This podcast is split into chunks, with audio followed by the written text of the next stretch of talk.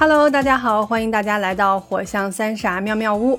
今天我是好想好想吃羊肉泡馍的白羊座的米卡萨，我是刚刚炫完一盆活虾的狮子座的 Robin，我是晚饭吃太多，但现在聊起美食还是会想吃吃吃的萌仔。嗯，我先给大家说一个我现在正在吃的好吃的。我们之前特别喜欢吃那个蓝皮儿的梦龙。那味道叫啥？我到现在都忘了，但它那个包装的边上是深蓝色的。然后我今天吃了一个，就是小盒蒯着吃的那种，不是以前拿着棒吃的。然后它叫香草坚果口味，推荐给大家。嗯，也是梦龙吗？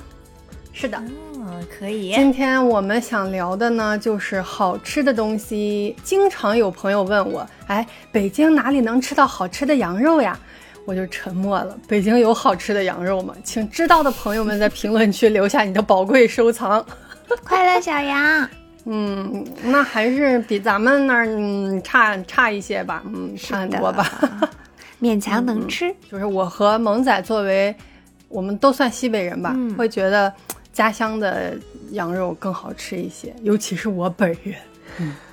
我在北京前些年有一个人设，就是吃饭人家问你有什么忌口的时候，我说我不吃羊肉啊，就是就是因为我觉得北京的羊肉，尤其是炒菜的那种就不好吃，不能吃。嗯，当然后来我尝试过老北京那个炙子烤肉也还行，对。但是我我今天要给大家讲一个，就是我每一次回家，不管是坐飞机还是坐火车，就只要一落地。然后我立刻马上就想要冲到那个店里去吃的东西就是羊肉泡馍。虽然每一次妈妈都会说：“咱们先把东西放下，然后再去吃，行吗？”我表面上说行，好，没问题。实际上我的心已经飞到了那个羊肉泡馍馆里。对，嗯，众所周知，米卡萨本人是宁夏银川人，从小就是吃羊肉泡馍长大的。我们家那边的羊肉呢，确实不错。我们吃的是。滩羊，滩羊是什么羊？滩羊就是，就是一种羊。好的，好的。对，但是每次说起来，就是说这个羊肉呢，我们说不过内蒙；羊肉泡馍呢，说不过陕西。嗯，对，说实话，我本人呢是在二十六七岁的时候才第一次到陕西吃了比较地道的传统的羊肉泡馍。但是可能呢，一个地方一个做法，它和银川的差异比较大。而我呢，会先入为主的觉得银川的羊肉泡馍是最好吃的。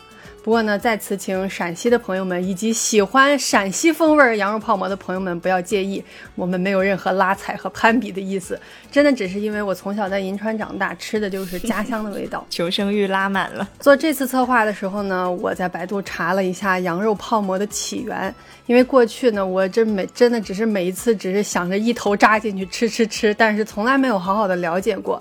借着这次策划，就跟大家一起分享一下。百度上说，不知道对不对啊？羊肉泡馍呢，在过去是进贡皇帝的一种吃食。嗯，古代时候呢，叫做羊羹。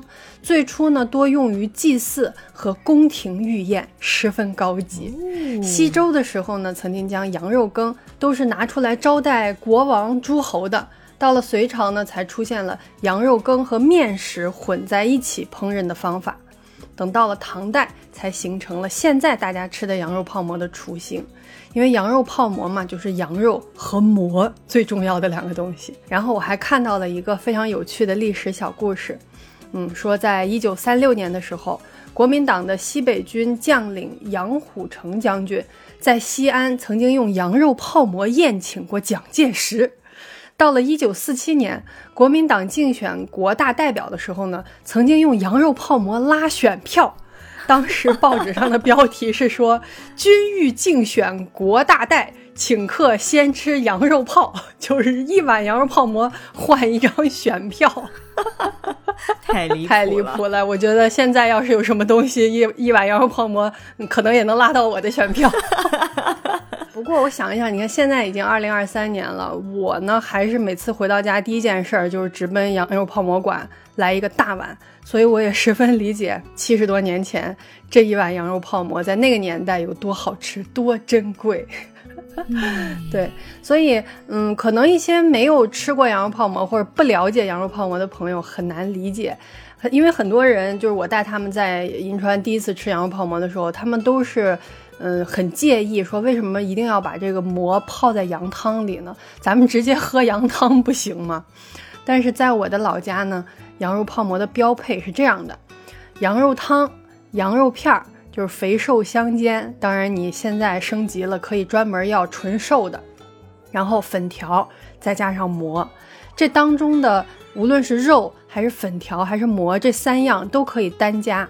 比如说，在我身体状况膨胀期间的点单就会是羊肉泡馍大碗，纯瘦加粉条，听着我已经饱了。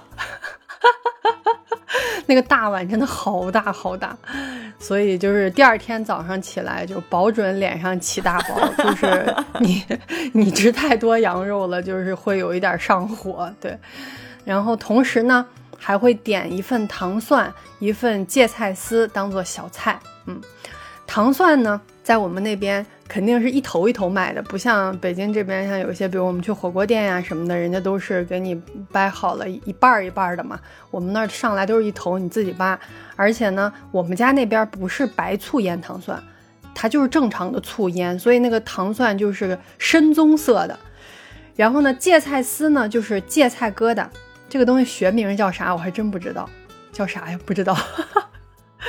总之就是把这个芥菜切成丝，然后用醋呀、辣椒呀把它拌起来。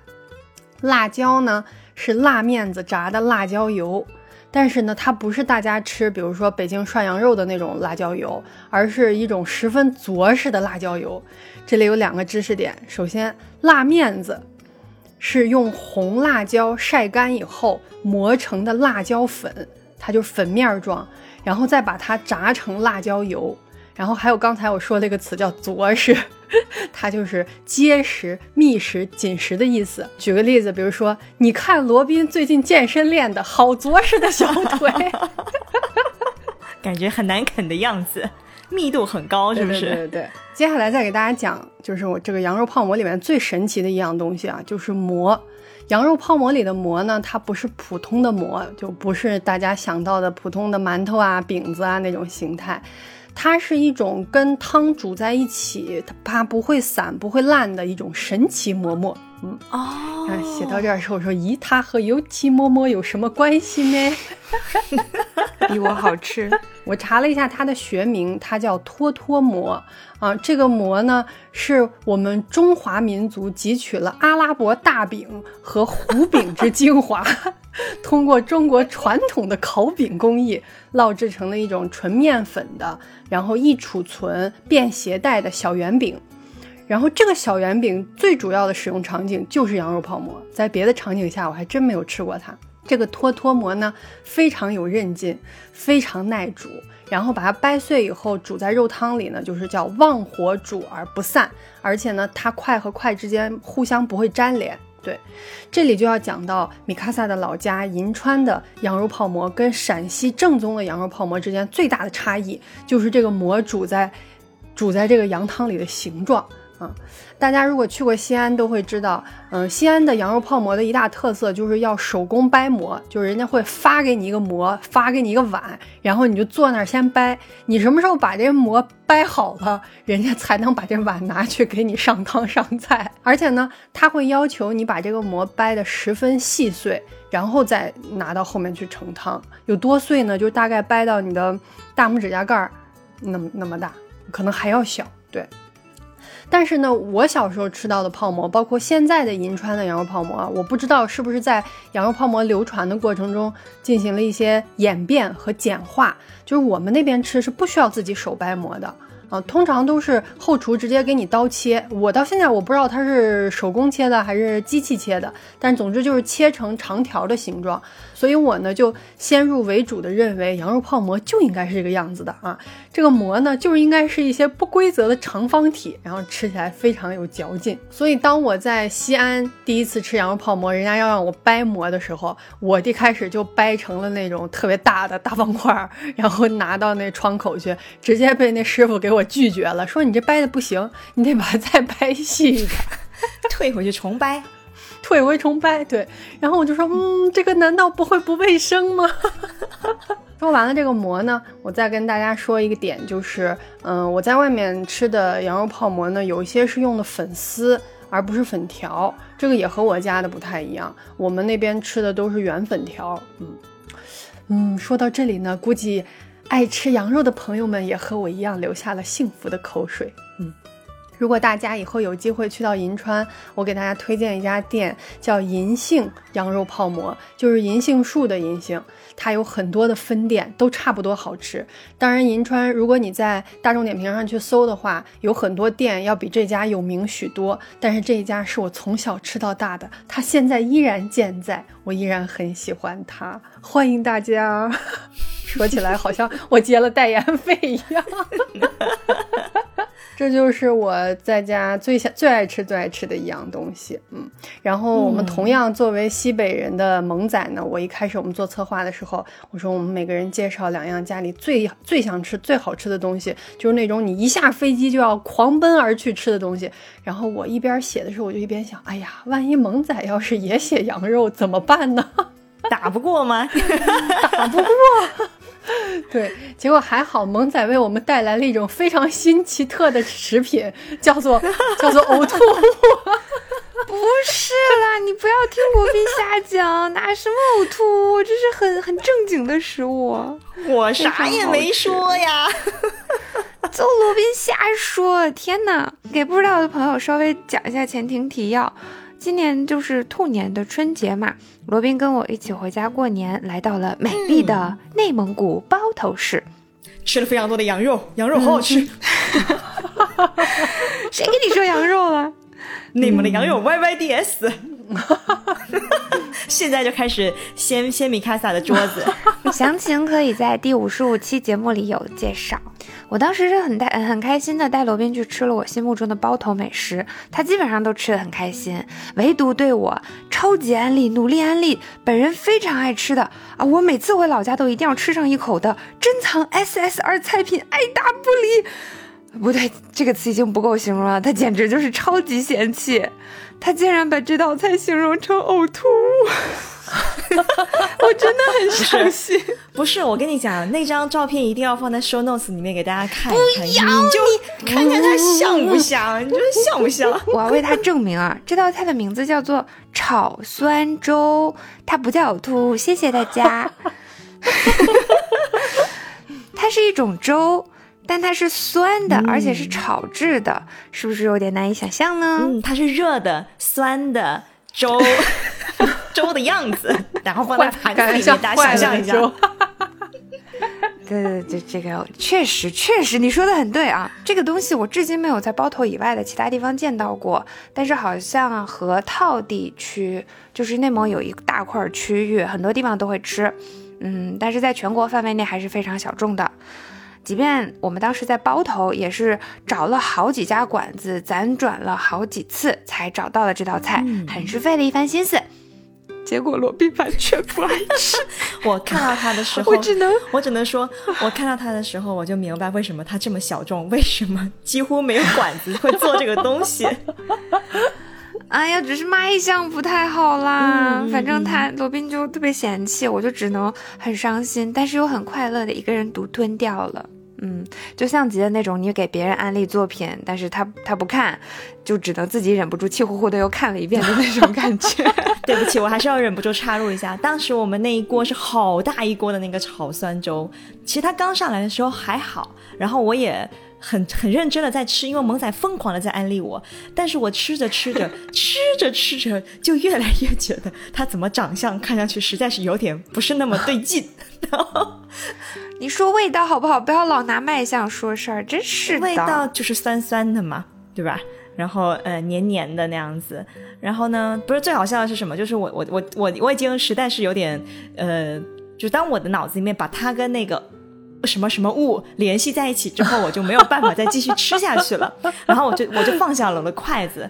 然后呢，全场其实我还是最捧场的，弟弟跟那个妖毛根本就不吃，好吧？只有我一个人在给你捧场。然后我们就是那那一大锅，我们我们四个人最后其实只有萌仔一个人吃的非常多，但是他他还是消灭不完。然后萌仔就说：“买单，这个包打包。我说什么？你还把它打包带走？我回去把它吃完了呢。天呐，你你你快好好讲一讲这个东西到底是什么东西，我十分好奇。嗯，嗯，那就说回这道神秘的菜品，呃，它就是一种粥嘛，就是跟海鲜粥、大米粥、燕麦粥那种似的糊状的碳水食物，主料是黄米和糯米，呃，也有地方它的做法是加玉米渣，甚至还有加土豆泥的，其实比较随意，嗯、主流做法是黄米和糯米嘛。把米洗干净以后，加入酸浆去发酵。呃，这个酸浆的具体成分是啥我也不知道，但我感觉它和做酸奶的那种乳酸菌应该是差不多的。呃，如果有知道的朋友，可以在评论区帮我补一下这个知识点。总之呢，这个黄米和糯米经过发酵以后，它就会变得酸酸的。这个时候加水把这个米煮熟，就得到了传统料理酸粥。就是不加炒字啊，它就是酸粥，酸酸的粥。如果你加水加少一点，用焖大米饭的那种方法，把黄米和糯米焖熟，就得到了另一道美味的传统料理——酸焖饭。还有个兄弟 是吧？对，这两者的区别就是加水的多少嘛。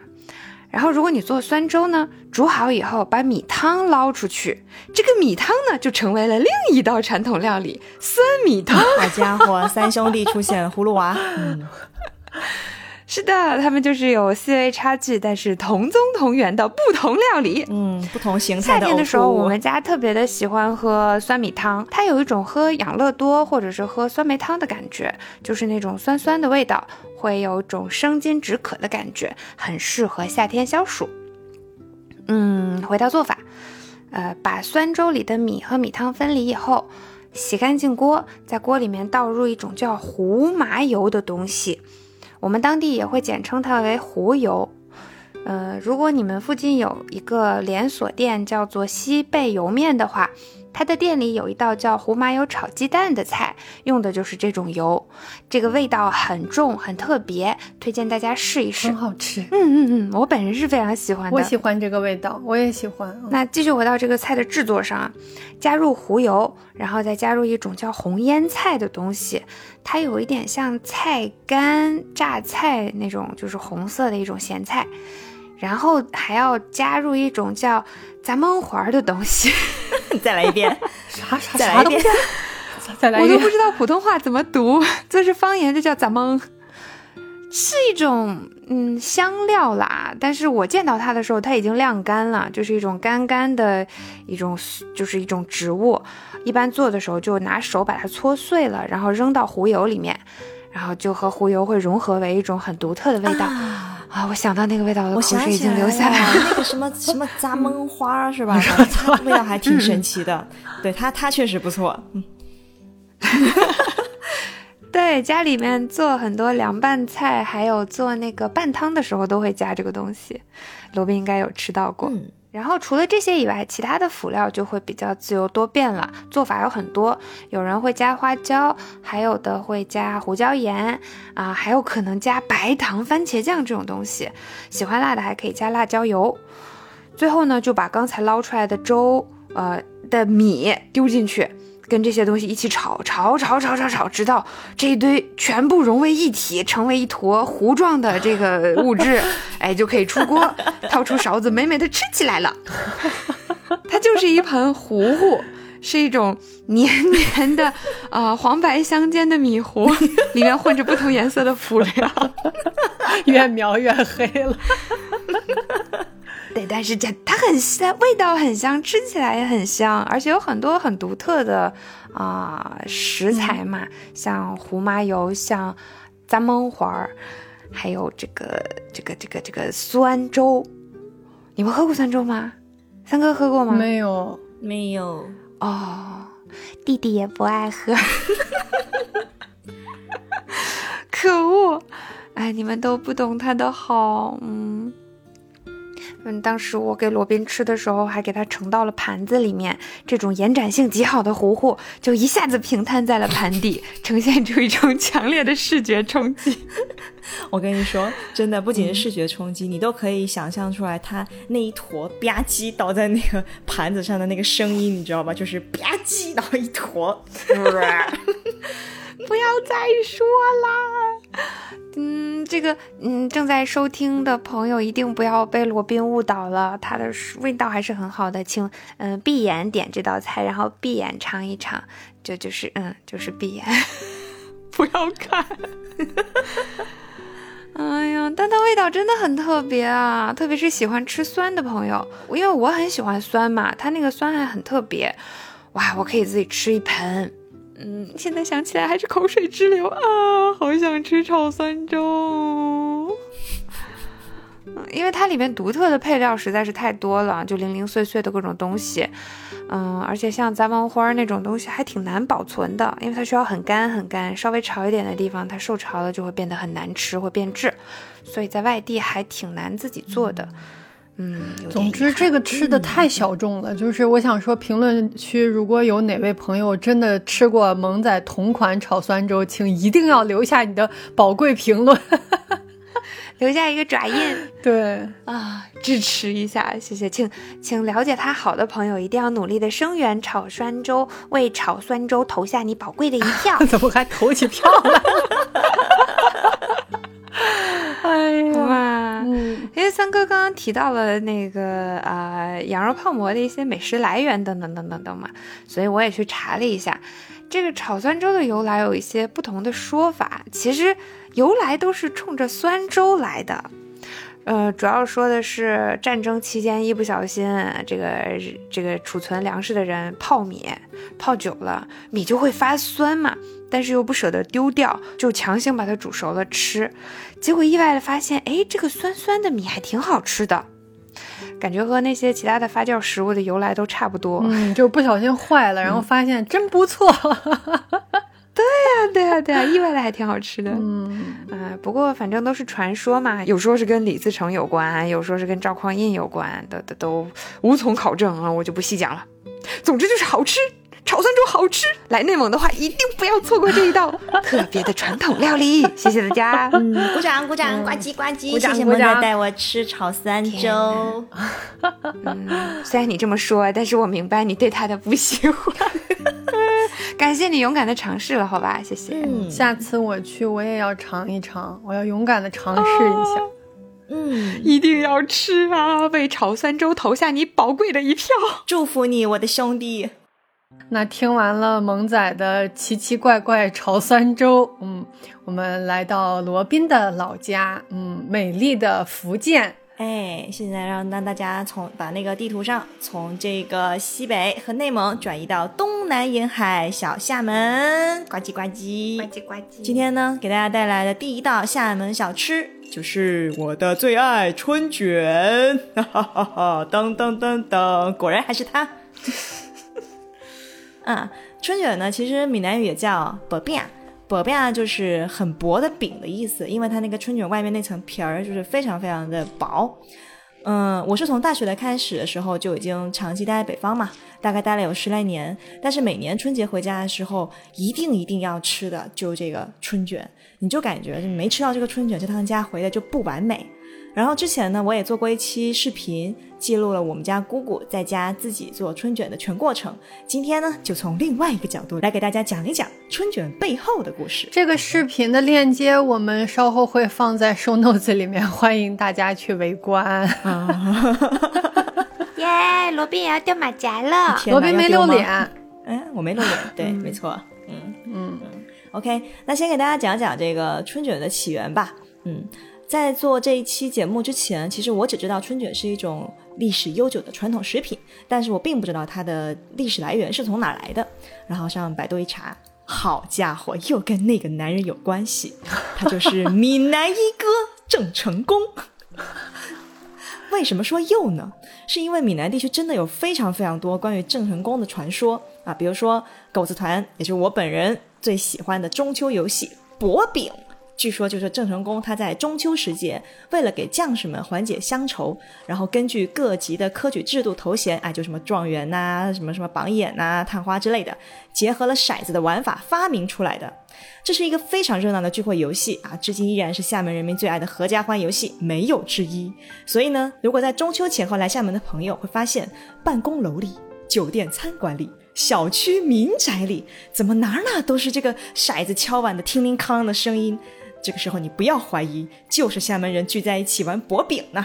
嗯，这个对薄饼感兴趣的朋友，欢迎一部妙妙屋的第四十五期节目集合啦，狗子团！因为那期节目我们实况录制了狗子团聚会的时候薄饼的录音。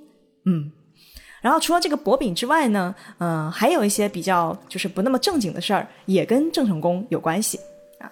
众所周知啊，这个鼓浪屿东南端有一颗巨石，它上面矗立了一个郑成功的雕像，非常大，非常的威武。然后我们这边就是闽南地区夏季的时候，经常会有台风嘛。然后每个长在厦门的小朋友，从小一定会听过这么一句话，说啊，我们有郑成功呢，台风来了都得绕道走。然后确实呢，在郑成功爷爷的庇护下，厦门很少遭遇强台风。但是有两年，分别是在九九年和二零一六年的时候，厦门遭遇了巨强的台风，损失惨重。然后这个时候呢，不知道为什么，大家就会非常默契的就不提郑成功了，就仿佛他好像默认他是一定是放假去了，这个事跟他没关系。嗯，对。总而言之呢，郑成功就是这么一个深受福建人民爱戴的男人。福建天气之子，属于是。对对，就是那个什么闽南民俗故事的一哥，嗯，一排行榜一哥。对，然后反正没想到吧，就春卷也跟他有关系。嗯，百度上说是福建百姓为了感谢郑成功，每家都做了一道菜来招待他。然后郑成功呢，为了不负百姓的厚爱，他就在一张烙熟的面皮上夹了每家的菜，然后卷起来吃。然后这就是后来的春卷。然后我当时看到这，我就想，每家的菜都夹，一是因为他肯定吃不下对吧那么多，然后而且他每家菜就夹一点点，然后包起来，哎，端水大师，谁也不得罪，非常棒。哎，我在这里想先提一个小问题，就是你们那边的春卷和我们北方吃的炸春卷完全不是一回事儿，对吧？完全不是一回事。就首先我们不炸，听说福州那边是炸的，但是泉州、厦门这一块是不炸的。嗯，米卡萨这个问题提的非常的好，因为接下来我就要跟大家讲讲春卷的流派 哦。嗯呃，这个春卷流派是这样的，就是嗯，我查资料的时候发现，嗯，诗人舒婷他好像也是一个春卷爱好者，然后呢，他写了一篇就叫春卷的散文，里头就有一段说了这个各地春卷的差异。他这么说的啊，他说，嗯，春卷在厦门就好比恋爱时期，面皮之嫩。如履薄冰，做工之细，犹似揣摩恋人的心理；择料之精，丝毫不敢马虎。甜酸香辣莫辨，惊诧忧喜交织其中。哇塞，这个听得我就嗯，谈恋爱的感觉，嗯。然后他又说，到了泉州，就进入了荤曲阶段，蔬菜类炖烂是主食，虾、蛋、海蛎、鱼等精品却另盘装起。优越条件均陈列桌上，取舍分明，心中有数。然后流传到了福州，已是婚后的惨淡经营，草草收兵，锅盔加豆芽粗饱。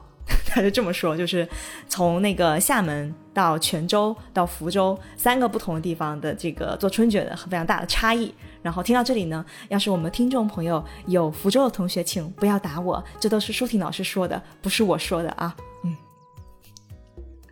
然后舒婷老师还说了，他说有稀客制，北方人往往是包饺子待客，而南方人就做春卷吗？也不是，因为即使有上宾如总统，春卷呢也不肯招之即来。首先要看季节，最好是春节前后。过了清明，很多原料都会走味，比如说海蛎，它会破肚，吃起来呢就会满嘴腥。第二要有充足的时间备料，对刀工的要求特别细致，所以还要有好心情。当然不必像写诗那么虔诚，但至少不要失魂落魄到将手指头切下来。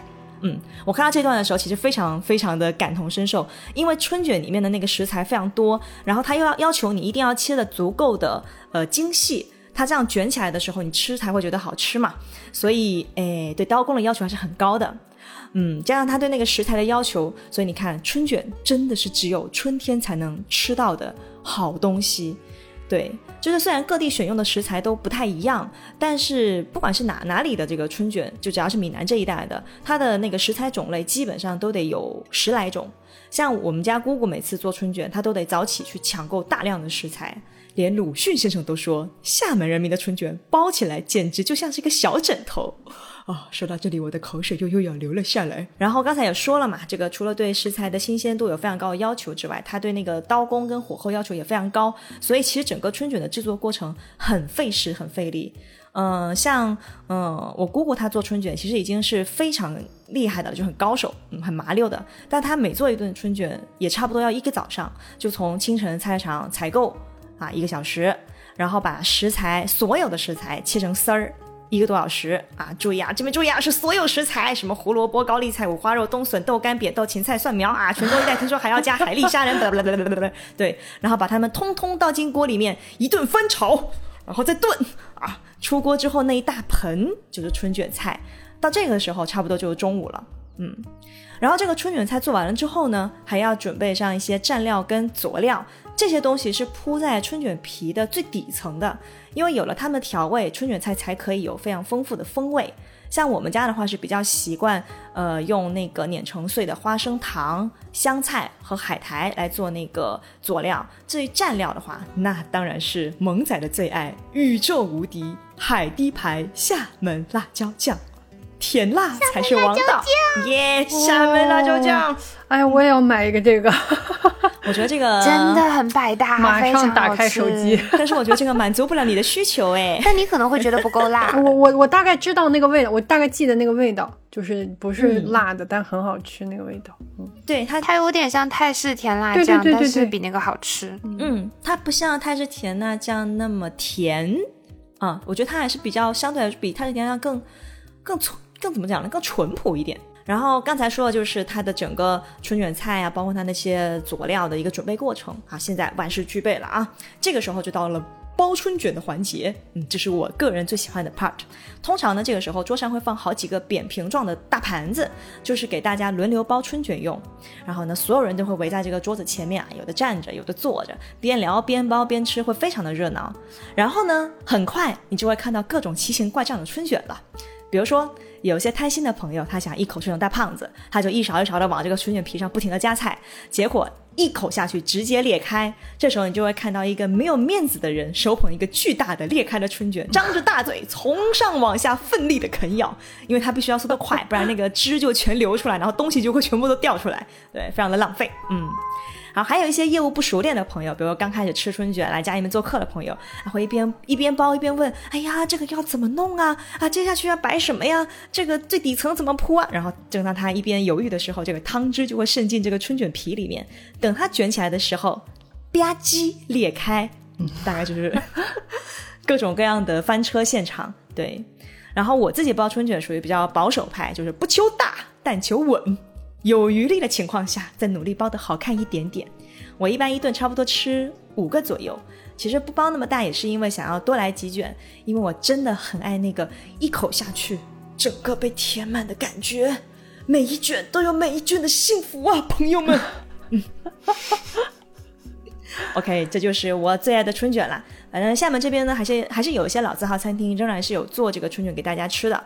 那嗯，大家去吃的时候不一定说觉得有多惊艳，我觉得那是因为场景跟人不是最对的。我一直觉得春卷对于我来讲，就像饺子，至于北方朋友吧，是只有家里才有的味道，是大家聚在一起的快乐。所以呢，如果你有厦门本地的朋友带你回家吃春卷，那可真是至高无上的待遇，说明他把你放在了他的心上、心坎上。对，那如果你是自己来厦门溜达旅游的话，我觉得春卷作为一道菜也是值得尝试的。哎，但是我不会告诉你哪家做的好，因为在我眼里，只有我姑姑做的春卷才叫春卷。以上真的很好吃，嗯，大家一定要去看一下那个罗宾那个视频，那个里边就是从炒那些菜开始，你就已经想要去扒在那个锅上尝一尝。好像狗子团只有，应该只有惠子小姐吃了吧？因为她当时在厦门待了一整个春节，她应该有吃到。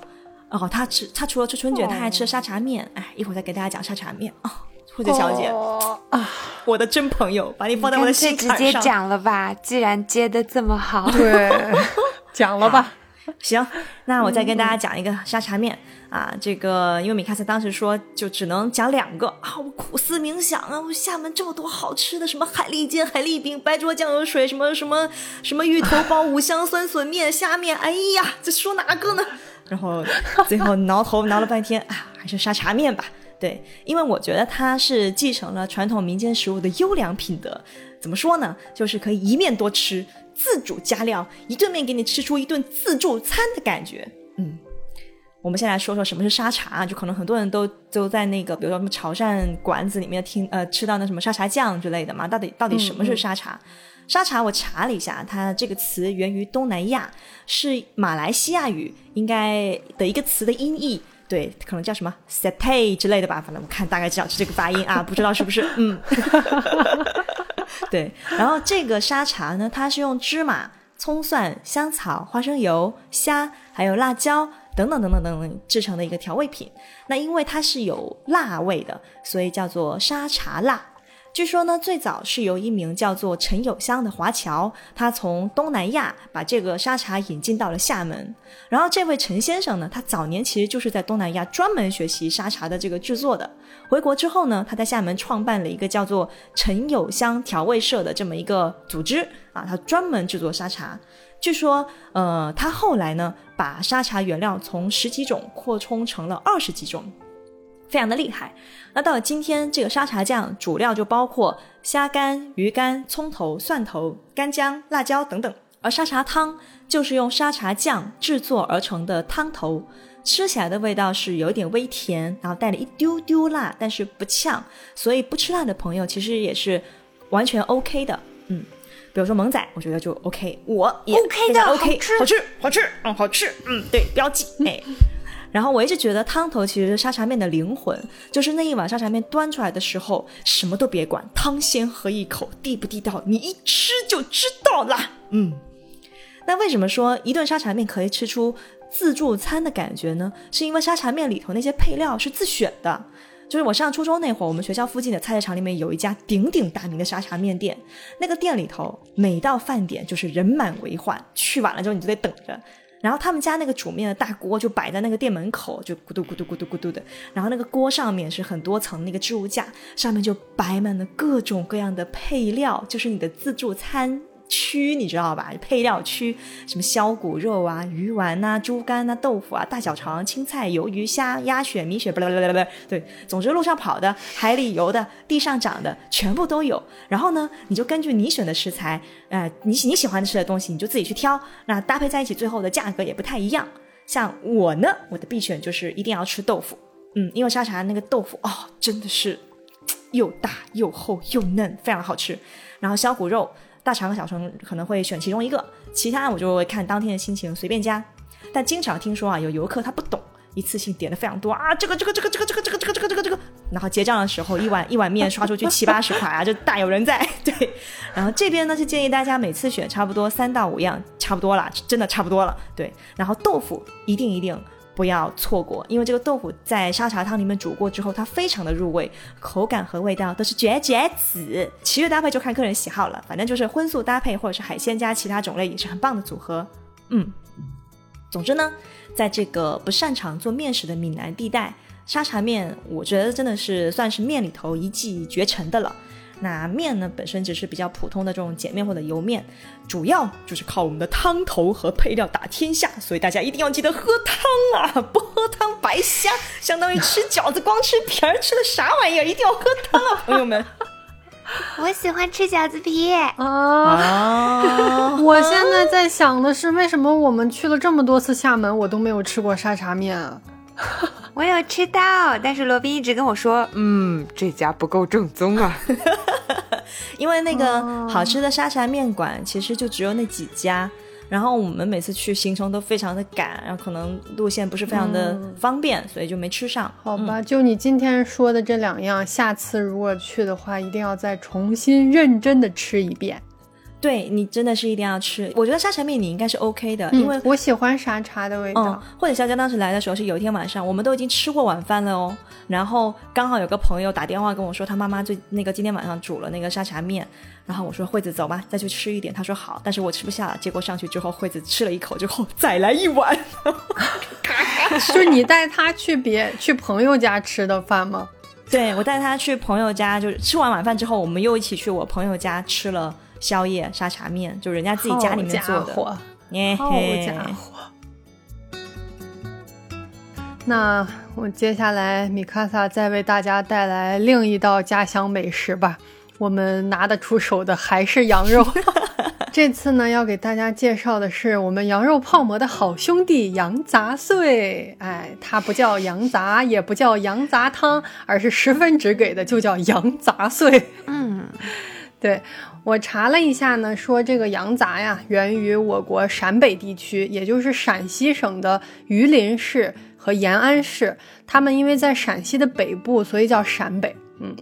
据说呢，当地的人吃羊杂可以追溯到元朝之初。然后我看了一下这个羊杂的故事，竟然是由两位女性创造和发扬光大的，给大家讲一讲，也是一段我并不知道的历史。据说呢，当年这个忽必烈从山西入侵中原的时候，他的母亲庄圣皇后因为生病呢，就在当地疗养，所以在当地就请了一个呃当地的名大夫，叫许国珍许大夫为其诊治。这位大夫呢。十分的厉害，妙手回春，就被忽必烈留在了身边，就是让这个许大夫一直同行。许大夫呢，就带着自己的母亲，姓韩啊，韩氏也一起同行了。然后这个许大夫的母亲韩女士，她的厨艺非常好，她见到蒙古人吃羊肉，就是只吃好的肉，然后把那些内脏啊、下水啊都丢掉了。韩女士就觉得十分可惜，然后她就把。这些羊杂都收拾了起来，认真的洗净加工，然后并且把羊骨剁碎剁断啊，配上了佐料一起熬煮。没想到这个煮出来以后叫味鲜醇厚，香气四溢。然后呢，忽必烈的母亲。看到了，就是说尝一尝，尝完以后就觉得嗯真不错，然后就赐名叫羊杂烙。所以这么一来呢，由韩女士创作，忽必烈的母亲庄寿皇后倡导，这个羊杂就在当地流传了起来，变成了一个民间小吃。之后呢，它在由南向北传播，制作方法也不断的改进啊，形成了以曲沃、太原。怀仁为代表的南路、中路和北路羊杂，名称呢也演变出了大家知道的羊杂歌、羊杂烩，还有羊汤不同的名字。嗯，那么米卡萨的老家宁夏银川的羊杂碎是什么形态呢？首先啊，它是纯辣汤，这个真的是我在家和在外地吃到的羊杂是完全不一样的形态，因为大家想象中的羊杂汤、羊杂歌都是。一种清汤的羊汤的形态，但我们家那边它是完全就是你从上往下看，你是望不到下面的红汤，是非常纯的红汤。食材上呢，除了大家常见的呃羊头、羊心、羊肚、羊肝等等，还有一个最神奇的东西，就是它当中的主食，那个东西我们叫做面肺子啊。不瞒大家说，我小时候压根儿不知道这是啥东西。它大概有我的食指长短，然后食指粗细，嗯，明显呢是刀切出来的立方体的形状，吃起来就是面面的。我不知道那什么东西嘛，小时候。后来呢，我才知道他们是把，呃，这个完好的羊肺，就是在处理这个羊的内脏的时候，他把羊肺呢，呃，灌水清洗，呃，洗干净以后呢，又灌了面糊进去。啊，就是把面灌进去了，然后他再把这个灌满了面糊的羊肺挂起来晾干，晾干了以后再把它煮熟，煮熟了以后呢，再切成条和块儿跟羊杂煮在一起。嗯，所以我理解呢，这个面肺子对于羊杂碎来说，就相当于那个脱脱馍对于羊肉泡馍，都是老百姓为了吃饱在里边增加的一些面食。哦，有道理。值得一提的是呢，如果你觉得这碗羊杂碎还不够辣，通常羊杂馆呢都会有炸好的辣子供你随意使用，而且它炸的那个辣椒油是用羊油炸的，就特别的香。嗯，这几年呢，像我们经常吃羊杂的这些馆子也演变出了，比如说我想要一碗纯肚羊杂，就是因为里边那个肚最好吃，嗯然后就会有人就想吃这肚。大概在普通的羊杂一碗卖，呃，比如说二十五、三十的时候，那一碗纯肚羊杂可能就卖到五六十块钱。我以前也不知道有这种东西，这是这几年演变出来的。嗯，所以如果有喜欢的朋友，如果有喜欢吃羊杂的朋友，如果来到宁夏银川的时候，一定要尝一尝我们那儿的辣羊杂。嗯，哎呀，我现在已经又在咽口水了。虽然我晚上吃了饭，并且吃的很饱，哦，但是它是它是全辣的，听上去听上去非常的超出我的承受范围哎。但是真的好香，好香，好香，好香。嗯，我现在就要发一个照片给你看。哎，我觉得西北人民对就是吃东西特别爱吃辣这件事情，我真的是没想到。哇塞，这么红，这这告辞了，我要，哎呀，但是我要跟罗宾说，我每次去都是吃不辣的，不辣的也很好吃，所以请放 哎，心。可以点不辣的吗？哦，你这么说，我想起来了，我我我好像在云川的时候吃是吃过羊杂的，我还想这这么辣，我不大可能吃得了啊，我应该是吃的清汤的吧，哦。因为我记得我去的时候是冬天，嗯然后那家店是专门卖这种羊羊汤啊，什么羊杂碎什么的，那应该是我第一次吃。嗯其实我啥也不记得，但是我就记得那一碗那一口下去好暖和，对，就是你懂、嗯那种从你的胃。暖到了你的整个身体的那种感觉，是的我觉得这个可能就是羊肉才能带给你的感觉。经常就是大冬天的时候，就是你在外边还就哈着白气，然后羽绒服裹得紧紧的，对对对然后帽子紧紧的扣在头上是是，然后当你进去喝了这一不是喝了吃了这一大碗，记得一定要点大碗哦，吃了这一大碗羊杂碎拌着辣椒以后。当你再走出这家店的时候，你会敞胸露怀的走出来，就是衣服也不扣了，围巾也不系了。因为我觉得北方那个冬天的时候特别冷嘛，尤其你们宁夏那边还特别冷，嗯然后它就会有那种店门口不是会有那种特别特别厚、特别重的那种帘子对？对对对对，对，然后大家一般进去之前都是哆哆嗦嗦的，然后哇冷的不行，哈着白气，然后那个帘子一掀开，里面完全是另一个世界，哇，就是都是那个一冒着烟，然后都是浓浓的那种肉香味嗯在里头，特别温暖。对，哎呀，反正可好吃了呢。哎呀，什么时候能再吃到呢？呃，因为这期节目其实是非常主观的个人向美食推荐，所以米卡萨讲的都是他喜欢吃的东西和他吃到的特定的种类。刚才米卡萨在说那个羊肉泡馍的时候，我其实就想说了，为什么我在银川吃的那一家，那个就是要自己掰馍的呢？人家就不给你切，啊，真的吗？你去哪一家？以及我在银川吃到的羊杂碎都是不辣的。我是不辣的。就是他在一直说，嗯，银川这个好那个好，然后银川的这个美食是这样这样的，然后我头上就升起了很多问号，为什么跟我吃的都不一样？你去的是个假银川，那是因为不是我带你去吃的。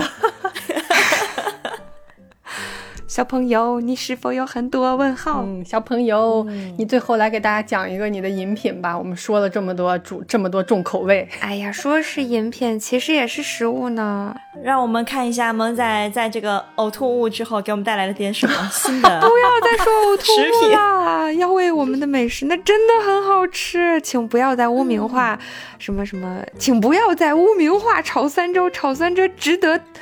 呃，这什么爱州人士发出强烈谴责。爱州人士可还行？嗯，好吗？好吗？说下一道菜，嗯、今天要给大家推荐的最后一个食物就是内蒙咸奶茶，呃，一种令广大奶茶爱好者大呼上当的神奇食物，真的。因为，嗯，我还记得我上大学的时候带着奶茶粉。就是内蒙这种咸奶茶粉，给宿舍里的同学们分发品尝的时候，啊，大家第一次喝到这个咸味儿的奶茶的时候，一个个那种震惊和痛苦的表情，印象深刻。嗯，但其实，在我心里，奶茶这个东西本来就应该是咸的，因为从小妈妈就会给我熬这种奶茶。呃，其实，在家里我们都不会加这个咸奶茶这个咸字，我们直接就叫它奶茶。奶茶就是应该是这个样子的。嗯，就跟豆花它就应该是甜的一样。是是是是是，反正你到了内蒙说奶茶的话，那很有可能就会买到一种咸咸的东西。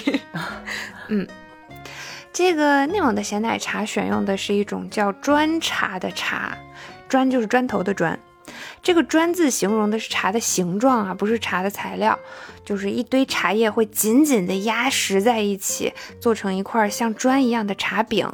没见过的可以脑补一下，像普洱茶的那种茶饼，就压得非常瓷实，只不过它是一个长方体的形状。它的素材是老茶叶，就我们喝的什么绿茶那些东西都是很嫩的茶叶嘛，但是砖茶是用老茶叶做的。因为牧民们日常饮食摄入大量的动物蛋白和油脂嘛，所以他们需要茶里面的这个叫茶多酚的成分去解油腻。那用来制作砖茶的茶叶就会选用含有茶多酚和咖啡因更多的老茶叶，嗯，相对而言味道也会更苦涩一些。因为这个老茶叶里面茶多酚和咖啡因的含量比绿茶高很多，所以据说喝惯了绿茶的人，第一次去我们那边喝砖茶都可能会有醉茶的反应。就是会觉得头晕心慌什么的。哦传统的牧民在制作奶茶的时候呢，就会先烧一锅开水，然后从砖茶上掰上一块，扔到水里咕嘟咕嘟去煮，煮出一锅黑乎乎的茶汤，然后往里面加牛奶，再撒一把盐，这个奶茶就熬好了。啊，这个牛奶有的时候也可以换成羊奶，就看这个牧民家养了什么产奶的牲畜了。我们自己家熬的时候，我妈妈在出锅之前还会更讲究一些。她在上桌前呢，会用滤网把茶渣子过滤掉。但牧民好像就是直接从锅里舀出来直接喝了。查资料的时候，我还发现老茶叶里面的氟含量是更多的，呃，煮茶比泡茶释放的氟也会更多。所以其实内蒙咸奶茶这种。煮砖茶的做法呢，长期饮用就很容易导致慢性氟中毒。这有什么症状吗？氟中毒就是，比方说牙会发黄。哦，对我照了照镜子，我牙黄的理由找到了。但是但是但是，抛开剂量谈毒性毫无意义啊！大家不要被这个事吓到了。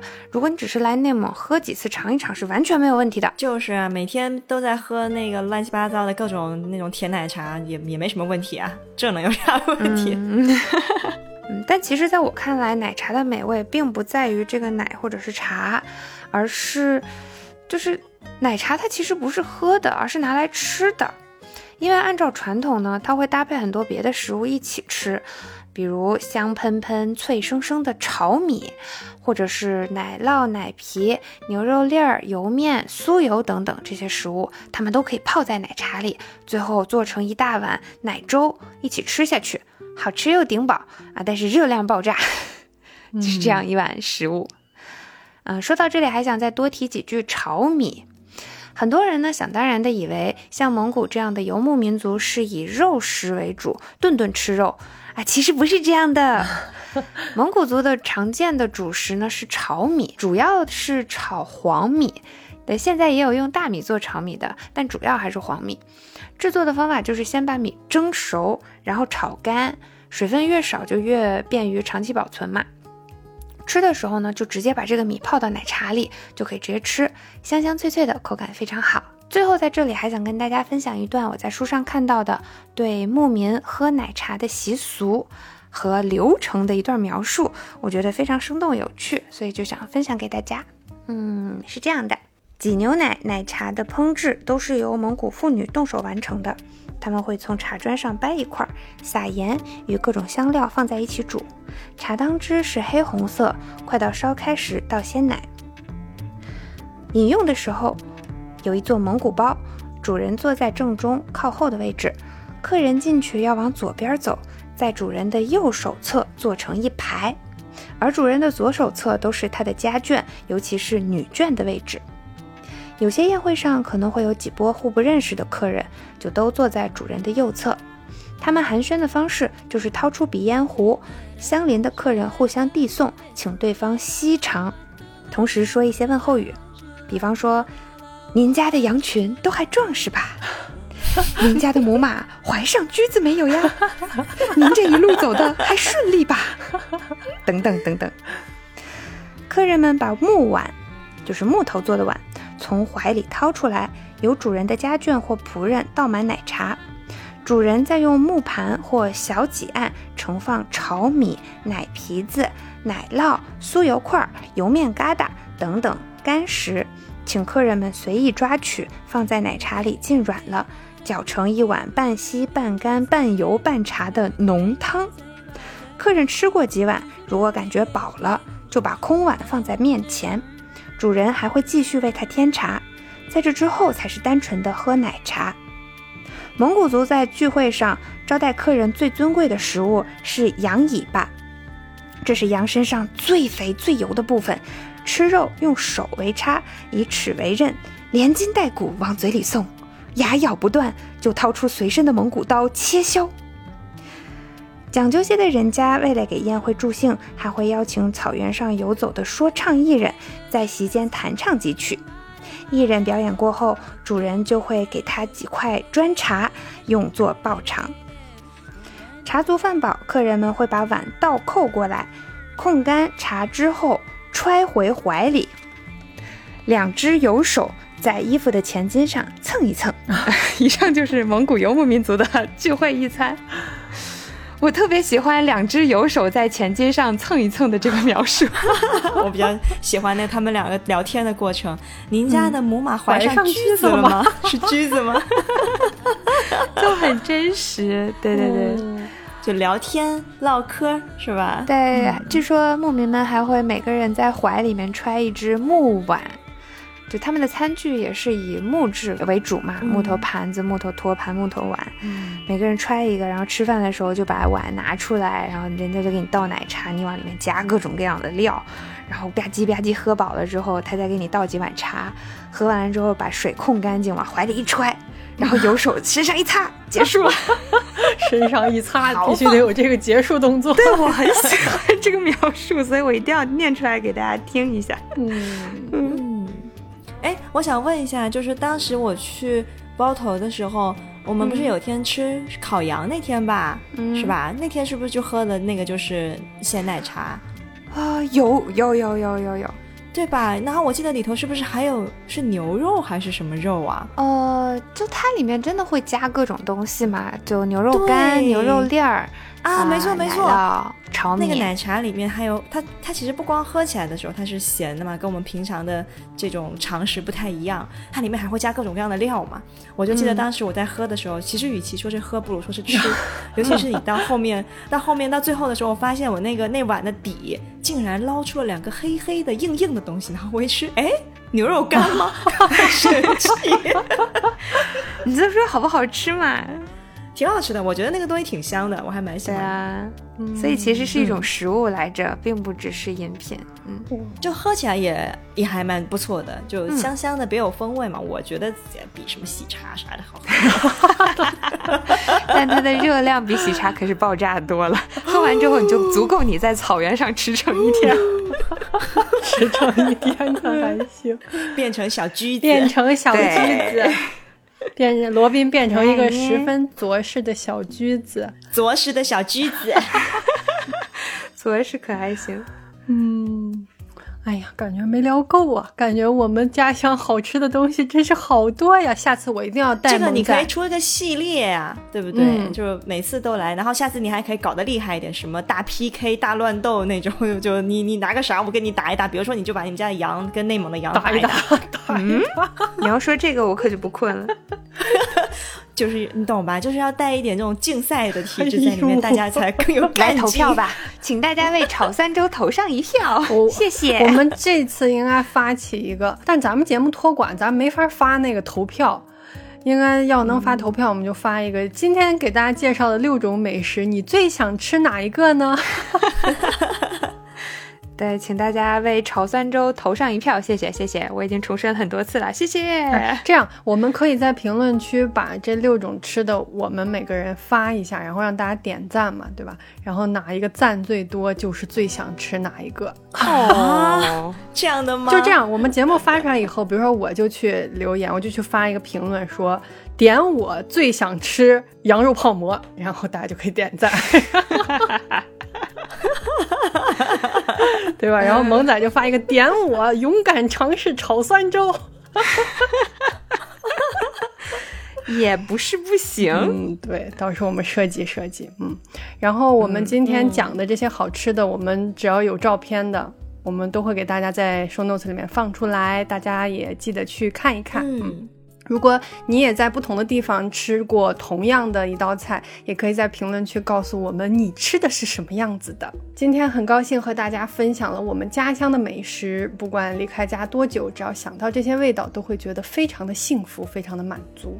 希望我们喜欢的这些小馆子都不要倒闭，也希望我们的家人健康平安。希望我们可以在每一个回家喘息的短暂假期，都能品尝到记忆中的美味。世界很大，美食很多，也欢迎大家在评论区留下你的家乡美食。要是能带上饭馆子的名字就更好了，吃货 help 吃货。哦，我突然想到了这一期。